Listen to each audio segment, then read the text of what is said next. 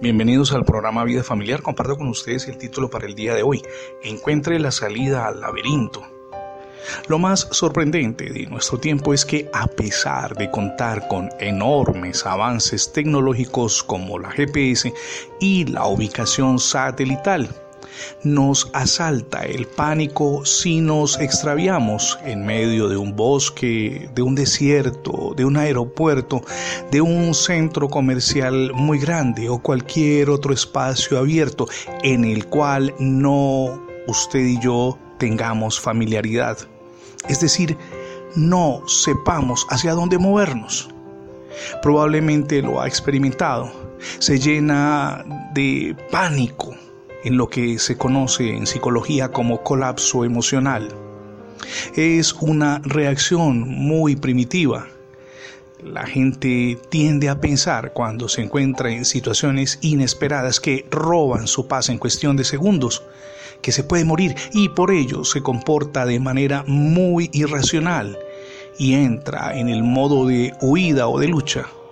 Nuestra mente no puede pensar con claridad, aplica en diferentes direcciones múltiples probabilidades, pero todas ellas convergen en que se encuentra en peligro. Piense si ha vivido etapas así en su relación conyugal, en el trato con los hijos, tal vez cuando no sabe qué hacer por su comportamiento, quizá quedó sin empleo o tuvo una discusión con alguien. Frente a estas situaciones que le generan un colapso emocional que son inesperadas y que además nos roban la paz interior, lo más aconsejable es volver la mirada a Dios y pedirle su orientación. En su divina palabra podemos leer, Tú guardarás en completa paz a aquel en cuyo pensamiento en ti persevera, porque en ti ha confiado. Lo dice Isaías en el capítulo 26, verso 3. El Señor nos mostrará el camino a seguir cuando volvemos la mirada a Él en procura de ayuda. Prendidos de su mano podemos salir de la encrucijada que estemos atravesando. Hoy es el día para acudir a Dios, pedirle su ayuda y, con la certeza de que no nos desamparará, dar pasos firmes hacia la salida del laberinto aplíquelo a su vida personal, a su vida familiar, en todos los ámbitos de su existencia. Deseamos invitarle para que tome la mejor decisión de su vida y es recibir a Jesucristo en su corazón.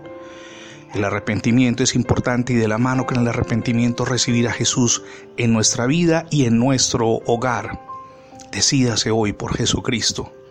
Recuerde que puede escuchar todas las transmisiones del programa Vida Familiar ingresando la etiqueta numeral Radio Bendiciones en Internet hay más de 22 plataformas donde tenemos alojados nuestros contenidos digitales.